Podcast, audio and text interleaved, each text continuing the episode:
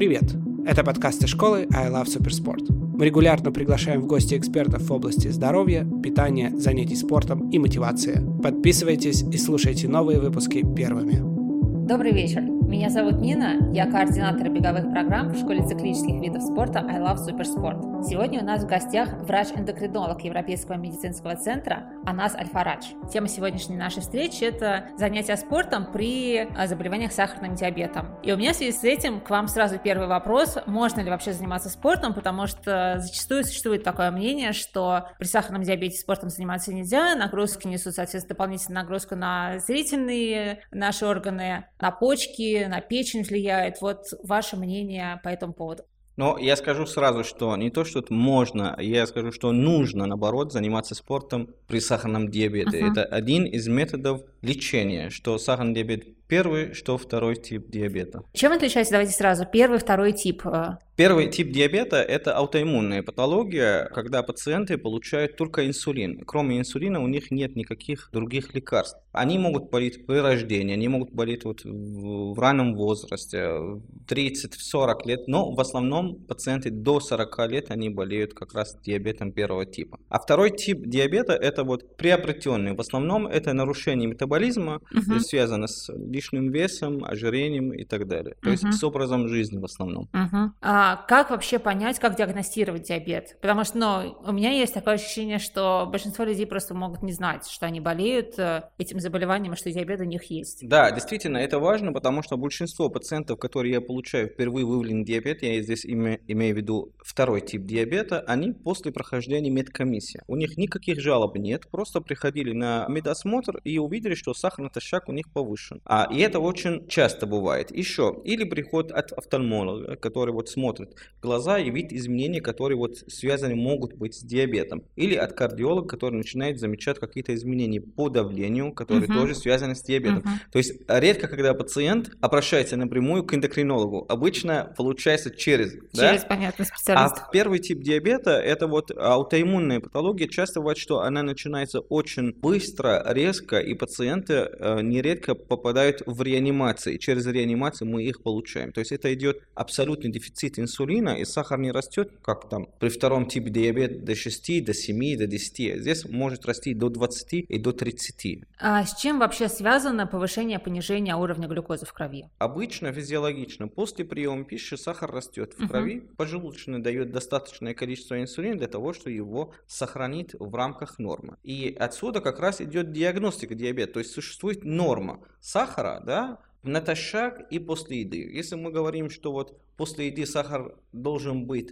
у здорового человека до 7,8, и мы видим, что сахар больше 7,8, uh-huh, uh-huh. то есть 8, 9, 10, это говорит о том, что уже есть отклонение uh-huh. на уровне сахара, как раз здесь начинается диагностика. Скажу так, золотой а, метод диагностика диабета везде и всех времен – это глюкозотолерантный тест. Приходит пациент натощак, смотрит, какой у него уровень сахара, дает сладкий раствор, где 75 граммов глюкозы, и через час и два часа смотрит, какой будет уровень сахара после углеводной нагрузки. И ага. здесь вот ставят или это норма, то есть сахар после нагрузки он в норме, и это хорошо, или больше нормы, это уже диабет. Понятно. А как вообще физические нагрузки влияют на заболевание, на его развитие? Когда нет физической нагрузки, действительно влияет на развитие заболевания, потому что диабет – это неинфекционная эпидемия 21 века, угу. связана в основном с высокими технологиями, которые нас окружают, и малоподвижный образ жизни, начинается избыточный вес, избыточный вес дает инсулинорезистентность, организм плохо чувствует своего инсулина и заканчивается повышением уровня сахара. Повышение уровня сахара в крови ведет к атеросклерозу, потому uh-huh. что сразу начинается изменение на уровне внутренней стенки сосудов, а он влияет напрямую на сердечно-сосудистую систему, и начинаются проблемы, которые связаны с тенекардией, да, меняется у людей физиология внутренняя, то есть а, если сахар повышается, в крови, да, а кровообращение везде. И значит, у нас отклонения идут везде. Да? По всему организму, да. Да, по всему организму. Поэтому двигателем всех этих вот катастроф диабет, да, а основная причина это ожирение. Угу. Вот э, хороший вопрос, как определить свой уровень физической активности. Если мы говорим про человека, который с диабетом, физическая активность напрямую, она связана с возрастом, то есть пациент какого он возраста, и компенсация диабета. Мгм. То есть, если есть у пациента диабета, и он получает адекватное лечение, то он компенсирован. То есть, сахар с помощью терапии, он в рамках целевого диапазона. И здесь как раз он может подобрать любую нагрузку, которую может ее подобрать любой человек, который без диабета. Мгм, мгм. Но существует еще ограничение, если есть э, резкие изменения на уровне вот глаза и внутриглазное давление как раз связаны с длительным плохим контролем диабета, здесь можно сказать, что исключается или ограничится именно силовые вот Мгм, упражнения, мгм. которые могут вести к ухудшению или к резкому подъему вот кровообращения в мелких сосудах. А так в основном, если пациент компенсирован, то у него никаких ограничений, скажем так, нет. Когда я готовилась к этой встрече, я читала немножко материала, и действительно, многие врачи говорят, что одно из главных осложнений – это на глаза. Почему именно на глаза? Как связан вообще диабет именно с глазными заболеваниями? Да, а глаза это зеркало пациента с диабетом. Зеркало души. Да, да. Мы начали с того, что вот диабет это гипергликемия или повышение сахара в крови. Если сахар начинает расти в крови, то первые пострадавшие это мелкие сосуды. Они не выдерживают такую Ага, нагрузку, поскольку сахар влияет напрямую на эластичность сосуда. То есть сосуд он должен реагировать на повышение и снижение давления. А если эластичность сосуда утрачена на фоне вот этой гипергликемии или Мгм. частые эпизоды гипергликемии Мгм. или повышенного сахара у этого пациента, они могут только взорваться. Понятно. Вот и здесь и начинаются проблемы с Понятно. глазами. Теперь ясно. В чем вообще глобально, с вашей точки зрения, такой с медицинской, с э, точки зрения врача-эндокринолога, польза физических упражнений в целом для людей, для всех? В первую очередь, если мы говорим про пациентов с диабетом, да, и говорим, что в основном они страдают из-за нарушения сердечно-сосудистой системы, то спорт – это оружие номер один для улучшения сердечно-сосудистой системы. Мгм. И, кстати, можно, я могу даже вспомнить всех моих пациентов, которые, они и спортсмены, и накануне вот они заболели диабетом, то есть они какой-то кусок жизни жили с интенсивной физической нагрузкой, да, и потом появился у них диабет первый тип, как раз именно инсулинозависимый, который вот считается как тяжелый, да, диабет, который требует интенсивное лечение. За все время наблюдения, то есть более, скажем так, 7-10 лет, у этих пациентов очень редко, когда развиваются осложнения. Самое главное, что они очень хорошо поддаются лечением. То есть Ага. э, для каждого пациента существуют индивидуальные дозы инсулина. Я не сторонник, что чем меньше инсулина, тем лучше, но тем не менее у этих людей всегда малая доза инсулина. То есть это говорит о хорошей чувствительности Мгм. к препарату. Мгм. Это напрямую связано с занятием спортом, с тем, что у них развитая мышечная масса. И это тоже напрямую влияет на, а, скажем так, качество компенсации после появления заболевания. Мгм. Тут вот еще снижение кровяного давления. Я так понимаю, что оно тоже положительно влияет э, на организм в целом и на восприятие инсулина. Здесь, смотрите как, давление в организме, это тоже не просто вот сосуды, да, Мгм. это тоже результат вот других гормонов надпочечника, которые контролируют вот Мгм. это давление, чтобы оно повышалось, да, во время физической нагрузки, потому что это необходимо, Да, или да, да. снижалось перед сном, Да, потому да. что с гипертонией мы не сможем уснуть. Это достаточно тонкий момент, и на него влияют гормоны. Но как это может быть связано с инсулином? Инсулин и чувствительность к инсулину, она напрямую влияет на уровни сахара в крови. Если мы занимаемся спортом, если у нас хорошая чувствительность к инсулину, значит у нас сахар в крови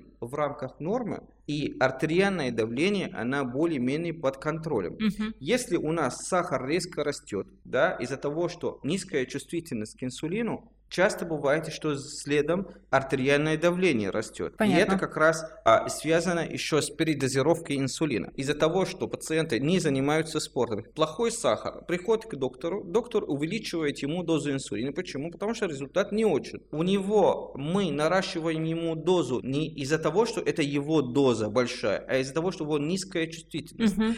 И получается как? Он получает большую дозу, а через некоторое время внезапно улучшается чувствительность. И эта большая доза, она превращается в передозировки, особенно в ночное время, и вызывает гипогликемию во сне. Из-за этой гипогликемии это достаточно тяжелое состояние. Часто бывает, что даже снятся кошмары, но у пожилых людей, к сожалению, не всегда так бывает. Гипогликемия ночью, а утром просыпаются с большим сахаром, потому что организм пытается как-то Понятно, спасать этого понятно. человека во сне. И это тоже сопровождается гиперартериальное Мгм, давление. мгм. Приходит к доктору, кардиологу, он еще усиливает препараты, которые вот снижают давление. И получается как? У него много инсулина, много препаратов, которые вот антигипертонии. И этот пациент ухудшается, ухудшается, ухудшается, пока он не умрет от того, что у него Непонятно пожизненно чего, неадекватное да? лечение. Угу. Анас, а я хотела еще спросить, вот как сказали по поводу возраста, а есть вообще какие-то критерии такого возраста, когда чаще всего диагностируется заболевание диабетом? Но какой, первый или второй тип? Ну, да? второй тогда, соответственно. Второй метаболический, к сожалению, да, а, диабет молодеет. То есть, если раньше мы видели пациента, который вот 50 и 60 лет впервые выявлен диабет, то сейчас мы видим, у меня недавно была пациентка 30 лет. Угу. Ну, конечно, здесь понятно, морбидное ожирение, прироста 160, у нее вес 110. Слава богу, что только диабет начинается, а у нее и диабет, и одновременно и, и стенокардия, и атеросклерозы и так далее. Да, то есть Детей это... тоже бывает? К сожалению, да, бывает. Из-за этих вот э, фастфудов, бургеров uh-huh. и так далее uh-huh. развивается. И даже вот я недавно читал статью, что вот можно еще делать импариатрическую операцию, ну, в связи с ожирением uh-huh. и для профилактики диабета и так далее. То есть это, конечно, грустно, но факт остается, что основной двигатель всего этого это малоподвижный образ жизни и избыточный вес. А если, допустим, у меня первый тип диабета, я, ну, я почувствую это как-то, я пойму? Или, а, конечно. Или я могу там полжизни Но... прожить и не подозревать? Не, не, не, это невозможно. Кстати, пациенты с вторым типом диабета, они гуляют всего лишь 10 лет без диагноза, так, статистически, ага. пока случайно никто не поставит этот диагноз. Но то, что касается первого типа, нет. Это острое заболевание, то есть а, пациенты сразу чувствуют а, учащенное мочеспускание, угу. а, сухость во рту, то есть они пьют воду литрами. При этом все равно сухость продолжается. Часто бывает, что вот а, пациент э, страдают от э, нарушений сна вот в начале, uh-huh, uh-huh. да, то, что они очень как-то сильно потеют. То есть это достаточно, причем острые изменения, которые вот продолжаются, может быть, ну, максимум неделю до установки диагноза. А если дальше тянуть с этим, можно попасть в реанимацию. Потому что у пациента идет вот абсолютный дефицит инсулина. Его практически нет. Uh-huh. А сахар растет, uh-huh. инсулина нет, и организм начинает использовать жир тоже самый важный признак снижения веса. То есть они могут и за месяц похудеть и на 20 килограммов. Угу. А, на ваш взгляд, медицина именно такая диагностическая сильно продвинулась? Очень сильно, угу. да, да. Очень сильно. То есть сейчас, конечно, основное, скажем так, благо для больных с диабетом это распространение методов непрерывного мониторинга глюкозы. То есть если раньше пациенты так тыкали пальцы, смотрели, вот, дай Да-да, я помню раза, вот эти да, картинки, когда, да, там кровь из пальца, да, тыкнуть, да, когда да, один-два раза в неделю, там, или, не знаю, раз в месяц. Сейчас есть приборы, которые измеряют сахар крови каждые 5 минут и получает пациент, что он видит уровень сахара в режиме реального времени. И самое интересное, что даже вот современные современные приборы, они предупреждают о ближайшейся гипогликемии. То есть, ага. если есть склонность к понижению сахара, да, прибор считает скорость снижения для того, что или там пациент с диабетом, или спортсмен пошел и начал как-то что-то делать по этому поводу. Космос. В общем, это все свидетельствует о том, что при желании диабет не мешает заниматься абсолютно, спортом и достигать абсолютно. результатов. Спорт – это один из основных методов лечения. Спорт должен быть рядом с терапией. И э, я советую, чтобы пациенты даже с любым типом диабета, чтобы они э, нашли себе тренера или угу. постарались потихоньку заниматься спортом, те, которые вообще не занимаются. Потому что, как минимум, да, если взять только вот один плюс, да, улучшение чувствительности к инсулину. Если улучшится чувствительность к инсулину, без разницы, к собственному инсулину или инсулин, который получаем с помощью инъекции, это уже большая благо в плане улучшения контроля гликемии. Угу.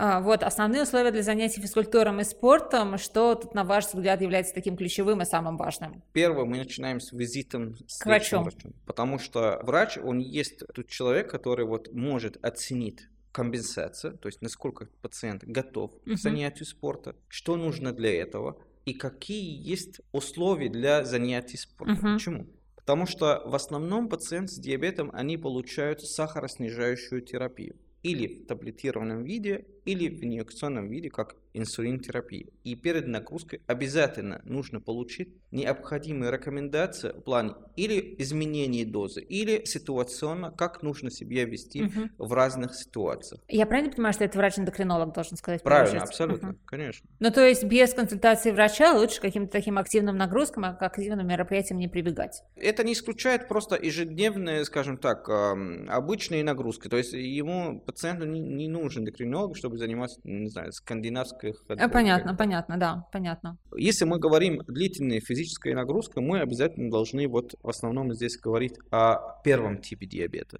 То есть пациент, который в основном получает инсулин для нормализации уровня сахара в крови. У них должна быть спланированная нагрузка. То есть они знают, что в понедельник, вторник, там, четверг я иду заниматься там несколько часов. Это им крайне необходимо для того, чтобы они заранее могли принимать решения по поводу дозы инсулина, которую они получают. Uh-huh, uh-huh. То есть некоторые пациенты, они получают инсулин с помощью шприц-ручка. Что это означает? Это означает, что человек вчера колол себе инсулин ночью длинный, который действует на следующие 24 часа. Понятно. Если он знает, что на следующие 24 часа я буду заниматься, значит он должен принимать какое-то решение по поводу дозы этого инсулина. Хотя часто бывает, что пациенты меняют не длинный инсулин, а короткий, который делают перед сном, перед ага. э, приемом пищи. То есть обычно колет 10 единиц перед едой, да, и после физической нагрузки он должен колоть меньше, ну, в основном на 10%. Понятно. Но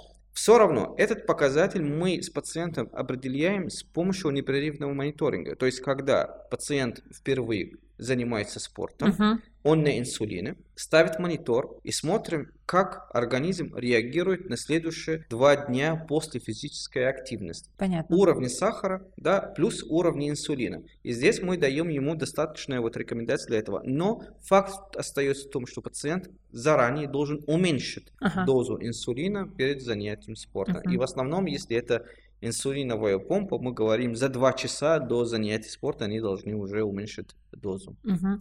А вообще влияние уровня сахара в крови подвержено как-то времени суток? Часто бывает, что пациенты отмечают, что у них высокий сахар утром. Гипергликемия или феномен утренней зары в основном связан с повышением уровня контраинсулярных гормонов, как, например, кортизол. Он мешает инсулину работать, потому что... Кортизол это гормон стресса? Кортизол, да, гормон стресса. Он идет как максимальная концентрация Утро, днем чуть меньше, а вечером практически отсутствует. Этот э, кортизол он мешает инсулину работать. То есть он ему говорит, давай ты в сторону, мне сахар Понятно. нужен и так далее. Потому что организм утром запускается да, после сна, а ему нужен сахар. Вот и кортизол угу. помогает. А чем ближе к вечеру, соответственно, тем идет э, реакция да, на бар, да? Да, угу. да. Чувствительность к инсулину, но это тоже индивидуальный момент. Если рассматривать со стороны вот кортизола, да, чувствительность хуже всего к инсулину утром, днем лучше, а лучше всего вот вечером. Понятно. Ну вот как раз еще что хорошо знать симптомы гипогликемии, а, потому что мне так тоже кажется, да. не каждый обыватель их может знать. Гипогликемия – это острое неотложное состояние, которое угу. требует, скажем так, э, профессиональное вмешивание. Угу. Любые снижения уровня сахара, как 3,9 миллимоль и ниже, это настоящая угроза. 70% глюкозы, которую в организме потребляет мозг, и если начинается у нас острый дефицит глюкозы в мозге, это похоже на микроинсульт. Угу. Или человек почувствует и сможет сам принимать сахар или там, как мы говорим, три куска сахара для купирования гипогликемии или средства, есть специальное средство для купирования гипогликемии, называется декстроза. Пациенты принимают и они дальше контролируют, смотрят сахар вот уже в рамках нормы или нет. Или есть другая категория пациентов, которые не чувствуют гипогликемию и это вот э, является нарушением центральной нервной системы, называется нейропатия, отсутствие чувствительности к приближающейся гипогликемии линии. Ага. Или... А, смотрите, я сразу а... спрошу, допустим, вот человек бежит марафон 42 километра, да. и если у него недостаток питания, то рано или поздно, скорее всего, начнется там упадок силы, какой-то да. озноб, э, а, может быть, покалывание в мышцах. Вот это вот все является одним из симптомов гипогликемии и снижения сахара, уровень сахара в крови. Но и может быть, только вот э, в отличие от пациента с диабетом, вот человек, который без диабета, когда сахар начинает падать, организм реагирует, надпочечники дают адреналин, норадреналин, печень освобождает Ага. сахар, и сахар начинает э, вот Ага. расти. А у пациентов с диабетом не всегда это бывает. То есть бывает, что пациенты настолько уже гипуют, то есть настолько у них сахар падает, и Мгм. организм к этому состоянию уже привык, Мгм. что сахар может падать до нуля. Он просто потеряет сознание, где угодно. Это может быть в зале, где он занимается, это может быть в метро, это может быть за рулем. И куча аварий зарегистрированы именно связанных с гипогликемией. А вот за рулем, кстати, Наверняка же есть такие, ну, назовем, не супер ответственные люди, которые не контролируют такой онлайн э, уровень сахара в крови, уровень глюкозы. И если я, как просто прохожий, простой обыватель, прохожу мимо такого человека, вижу, что, не знаю, там ему стало плохо, он упал в обморок. Вот что мне надо сделать? и ну, мы как знаем, ему что он помочь? с диабетом, да? А, Мы не знаем. Мы не, вот а как, как понять? Вот и здесь ответственность пациента. Мгм. Поэтому надо, чтобы или а, у него был браслет, где видно, что у этого человека диабет. То есть я прихожу, да, действительно, мимо этого человека, который ему стало плохо. Что ему давать? Воду, Мгм. сахар, или может быть у него там лекарства, которые он принимает, или может быть у него просто нет диабета, ему стало плохо, может быть. Ну да, ну да. а, инфаркт там, а кто знает.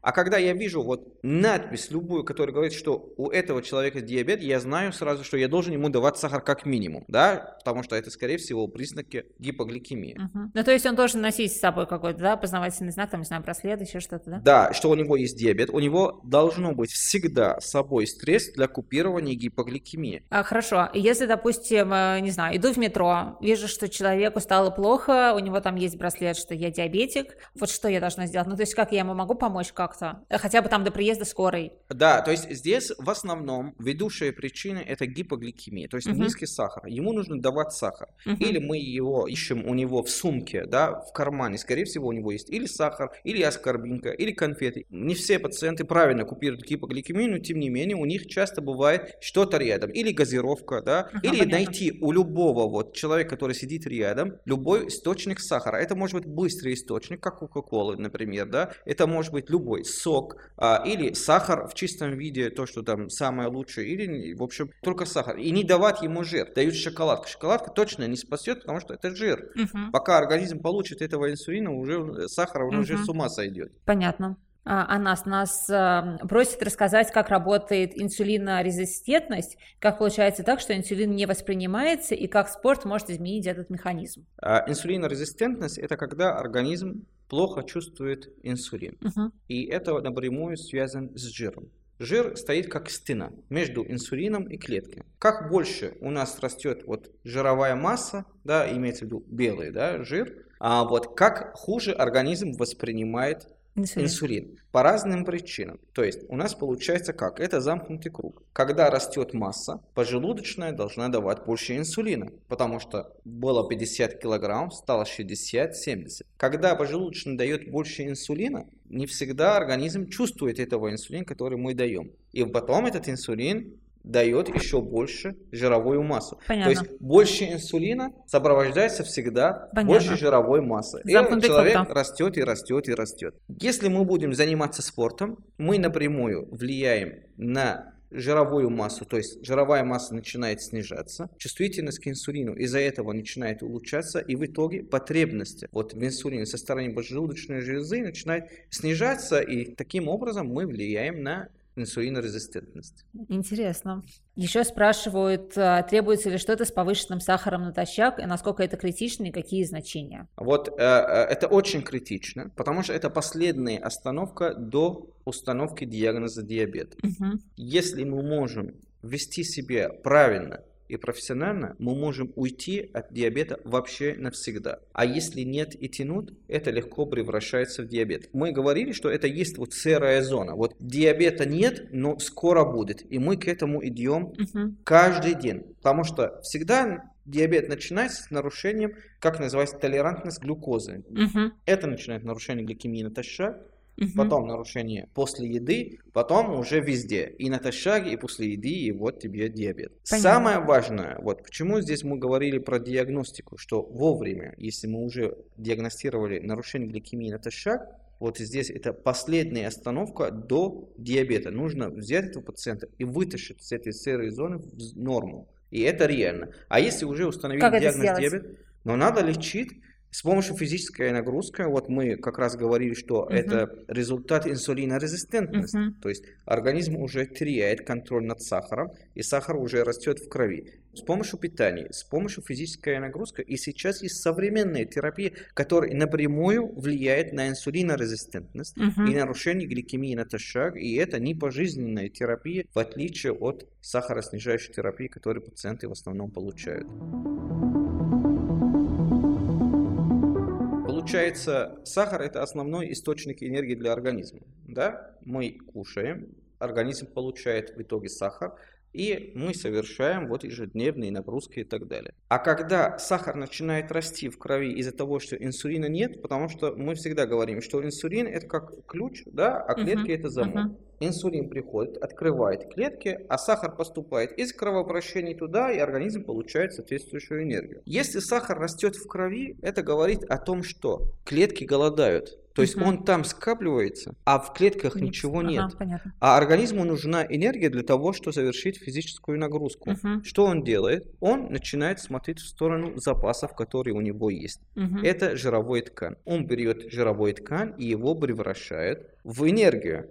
Результат расщепления жира – это ацетон. Это крайне токсичный продукт. Что он может творить с организмом, с сосудами, с мелкими сосудами? Вот мы говорили по поводу осложнений на уровне вот глаза и так далее. Почему вот всегда вот глаз поражается? Вот почему. Результат гипергликемии – это ацетон. А больше всего он накапливается еще в желудке. И мы, если возвращаемся к симптоматике да, диабета, это вот запах ацетона изо рта. Мгм. Потому что он накапливается в желудке и дает такой специфический запах. Или фруктовый запах. Мгм. Да, это запах ацетона. Это крайне токсичный продукт и делает везде а, химические, скажем так, ожоги, потому что это есть ацетон. Но представляете, организм уже мучается, страдает от ацетона, да, Мгм. мы должны его спасать, а мы еще говорим, давай еще физическую нагрузку. А, окей, тогда какой уровень сахара в крови вообще является ну, нормой? Норма или для физической нагрузки? Для диабетика. Ну, Норма для так, диабетика до со- совершения физической нагрузки. Смотрите, то есть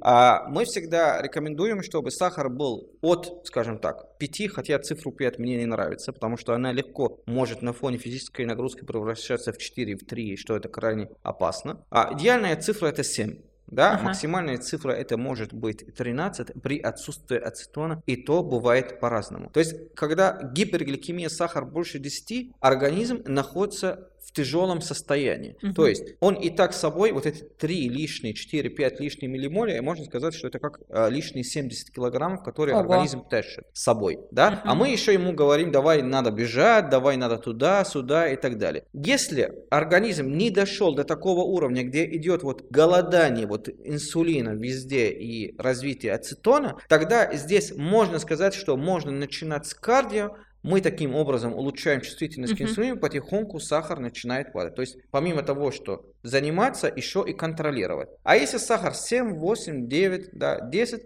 можно спокойно заниматься. А Как может жидкость помочь э, при этой ситуации? Вот как раз жидкость помогает в плане вот снижения вот, а, риска развития ацетона в крови. Даже Мгм. если он чуть-чуть появился на фоне, иногда э, ацетон может появиться и, и на фоне голодания, и на фоне гипергликемии. Организм при циркуляции жидкости, он расстается с этим ацетоном, и он уходит, фильтрует его в почки, уходит уже с мочой. Ну, в общем, токсины выходят Да, из организма да, просто. да? Так, понятно. А вот что касается очень интенсивной, но короткой нагрузки с нормальным уровнем глюкозы. Здесь нужно стараться избежать развития гипогликемии. А если хороший сахар, но он потом превращается в 3 и в 2,5 и так далее, это уже проблема, катастрофа. То есть хороший сахар, интенсивная короткая физическая нагрузка, это означает, что мы должны или перекусить и продолжать эту нагрузку, или под жестким контролем смотрим на мониторы или с глюкометром, что происходит с сахаром. Ага. А знаете что? Здесь проблема еще другая, что чувствительность все-таки гипогликемии. Вот человек, который занимается спортом, он может получить ранение да, во время спорта и не почувствовать. Почему? Из-за того, что есть эндорфин. Ну, эндорфины, да, Да, там гормон Да, радости. да, он как этот, обезболивающий, Мгм, мгм. да? А представляете, как насчет гипогликемии? Человек, человек не всегда чувствует. Да, понятно. Это означает, что сахар падает, он в состоянии эйфории, он это не видит, не чувствует, и это может довести до критических цифр, где он почувствует уже помутнение в глазах и потери сознания. Мгм. Поэтому, если сахар нормальный, всегда мы говорим, что надо перекусить, уже в зависимости от уровня сахара решить, какой перекус. То есть пациент с диабетом знает, есть понятие вот углеводных единиц или хлебные единицы, это сколько граммов углевода они должны принимать до физической нагрузки, и мы решаем, что там одну хлебную единицу, две хлебные единицы, там три хлебные Мгм, единицы, мгм. в зависимости от уровня сахара вот до начала спорта и в зависимости от длительности вот этой вот интенсивной нагрузки. Мгм. Вот, я как раз хотела спросить, окей, я занимаюсь спортом, хожу в зал, э, что мне нужно иметь с собой, то, чтобы я контролировала уровень сахара? Но мы Ну, то есть я там палец каждые пять минут не буду же колоть, скорее всего. Но и наверное. помимо того, что руки могут быть грязные, и Да. каждый раз, когда нужно колоть пальцы, надо пойти мыть Да. руки и так далее. Здесь идеально подходит мониторинг. Ага. То есть, если как раз мы говорим, как а, новые технологии, они улучшают качество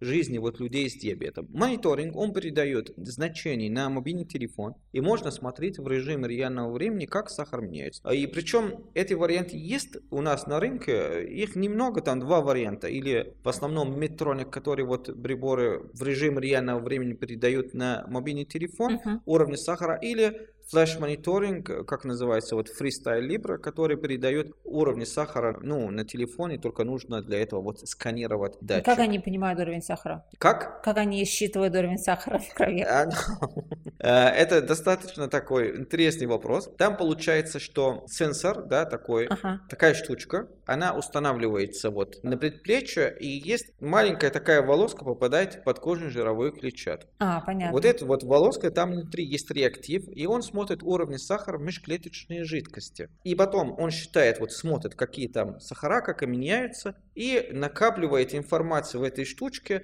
Каждый раз, когда пациент сканирует, он видит уровни сахара Понятно. вот за последние даже 8 часов. А есть и другие приборы, которые даже не надо сканировать, непрерывно передает информацию на телефон, причем не только пациенту. Можно настроить, чтобы передали информацию пациенту, лечащему врачу, Мгм. родители, если Мгм. это ребенок вот в школе. Мгм. И они все смотрят и контролируют, и получают специальная сигнализация при повышении или снижении уровня сахара. То есть можно и позвонить, и уточнить, и просить там, например, если это ребенок, чтобы там воспитательница подошла, Мгм, что-то мгм. сделала, если это вот в спортзале там и человек, ну, несовершеннолетний, можно позвонить тренеру. То есть это очень интересно. Круто. Все понятно, Анна, скажите, пожалуйста, правильно я понимаю, что вообще вот эта стратегия корректировки лечения, она подбирается, ну, должна подбираться каждому индивидуально в зависимости там, от каких-то персональных э, Да, моментов, да, нюансов. да. А, ну, и на чем главному основывается? Но в основном это основывается на а, возраст, да, стаж диабета, наличие, отсутствие осложнений и вид терапии, который пациент получает. Мгм. А, Мы говорим, что есть более интенсивные, скажем так, а, методы лечения, как инсулина, да, где требует вот вмешивания здесь и сейчас и достаточно непростой, скажем так, а, способ контроля да, сахара. А есть пациенты, которые на таблетированной терапии, это, скажем так, выраженные изменения во время нагрузки. Этим пациентам, которые на инсулин-терапии, даем специальные рекомендации, как нужно себя вести, как можно а, уйти максимально от побочных действий препаратов, которые они получают, как гипогликемии, и что нужно делать, если мы получаем гипергликемию во время или после, или Мгм. до спорта.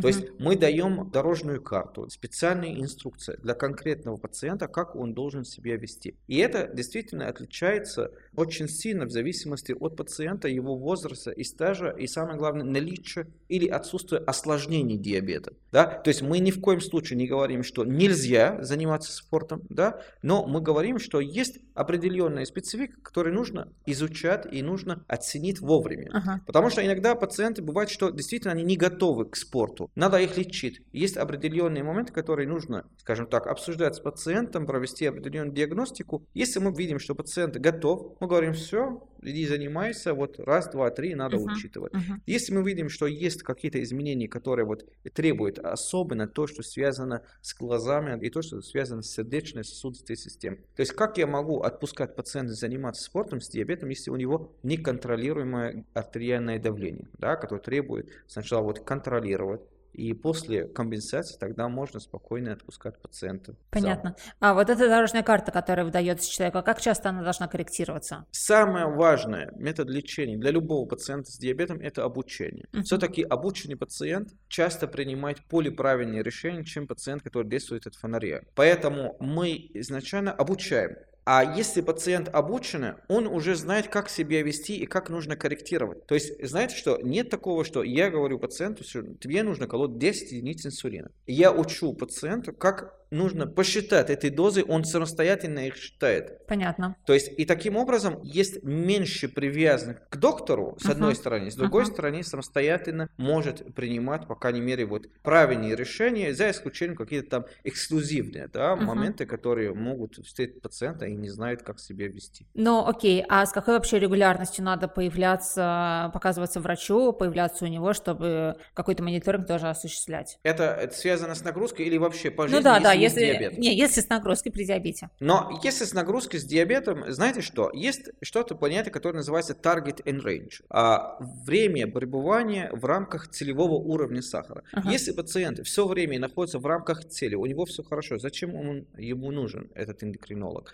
А если есть какие-то изменения, главное обращаться к эндокринологу вовремя. Вот это вовремя, оно ухудшения. когда? И сразу видишь, что ты потерял контроль над сахаром. Мгм. Иди к доктору, не надо тянуть с этим. Потому что это означает, что у нас ежедневные ухудшения, да, которые мы можем просто сэкономить одним визитом к доктору. А если пациент видит, что у него все хорошо, да, и, э, и сахар в норме, и никаких изменений нет, тогда достаточно один раз в год в рамках диспансеризации, да, и смотреть там по органам, по системам, какие есть изменения. И мы говорим, что вот нужно гликированный гемоглобин, то есть средний сахар за последние три месяца, смотреть один раз в три месяца. И это тоже как Ага, целевой. Есть целевой гликированный гемоглобин, то есть средний сахар за последние три месяца, и есть целевой уровень сахара. Вот какой у него сахар в течение дня. Да? Мгм. Если мы говорим пациенту, что тебе нужно, а, чтобы сахар был от 5 до 10, это означает, что пациент должен стараться, чтобы сахар в течение дня остался в рамках 5-10.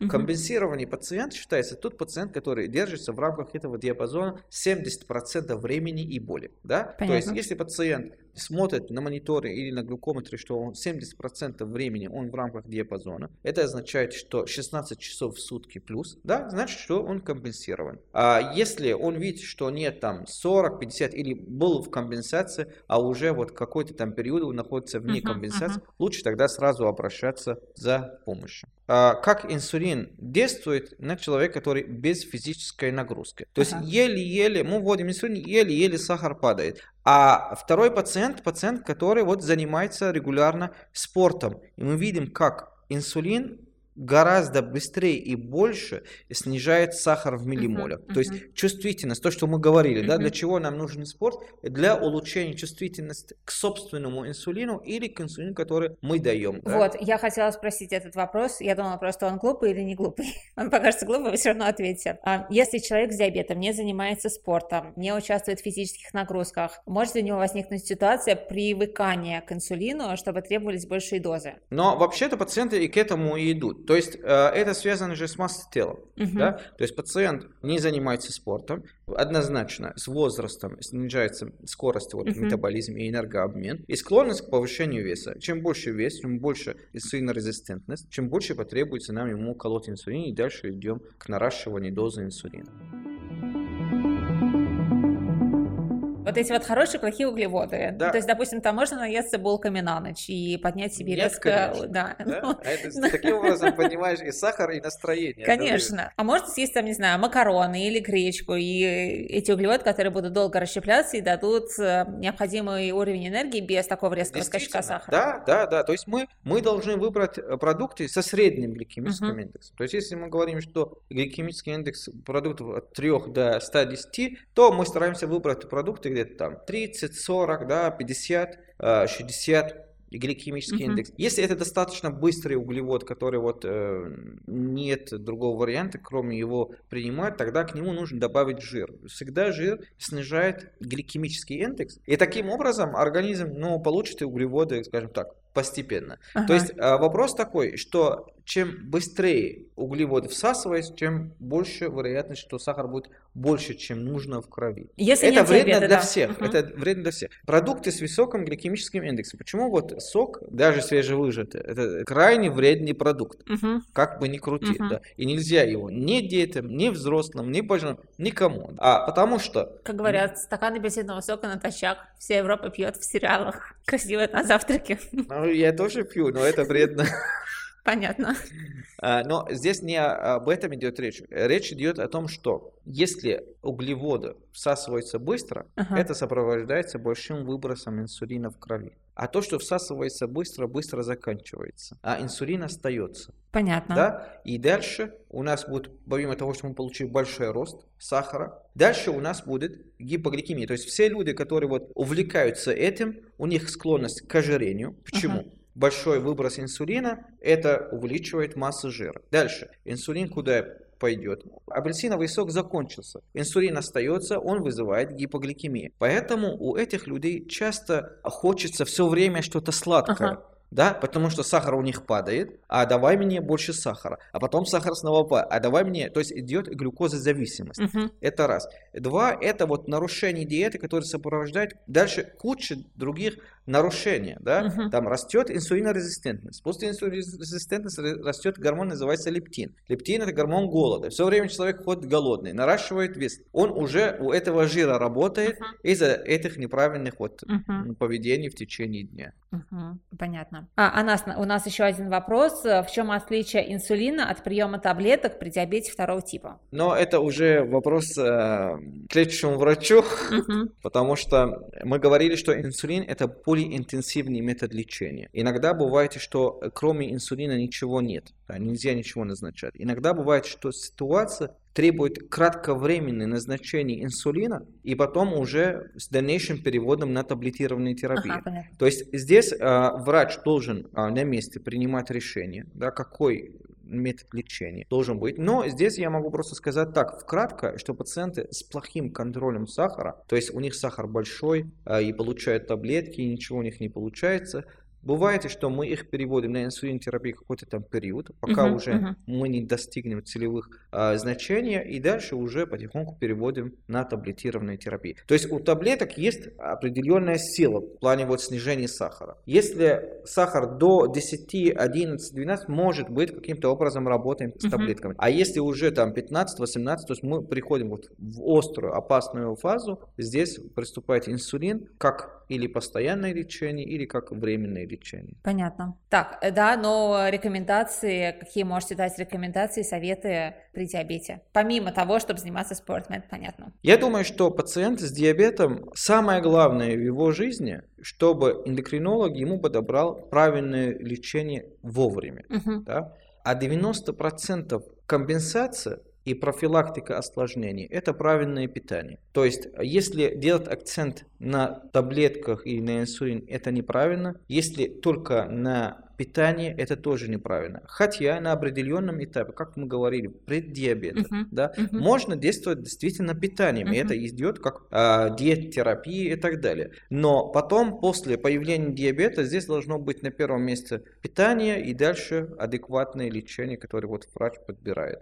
Э, Ну да, понятно, питание все-таки определяет. А, мне кажется, это ну, одно из главных и основополагающих, что перед тем, как э, пойти вообще заниматься спортом, э, лучше проконсультироваться с врачом и выбрать ту нагрузку, которая подходит именно вам. Конечно, это э, чтобы себя обезопасить. Мгм. Ну и понять, да, что нет каких-то противопоказаний. Базовые советы для начинающих, программа упражнений. Я тоже, наверное, присоединюсь к этому, чтобы, мне кажется, главное это выбрать себе занятие по вкусу, чтобы его не забросить на второй день, а чтобы оно действительно приносило вам удовольствие. Начинать медленно и спокойно, носить удобную обувь, пить достаточное количество жидкости. Ну и, кстати говоря, да, вот важное замечание иметь при себе удостоверение диабетика. Да. Что еще? Ну, как бы, это должен быть браслет какой-то? Или Но часто бывает, что браслет или э, вот эм, ну цепочка может быть с Ага. э, такой вот карточкой. Раньше вот давали вот карточка диабетика. Там Ага. написано, кстати, везде и в Америке, и в Европе. Там такая вот маленькая карточка написана. Фамилия, имя, отчество,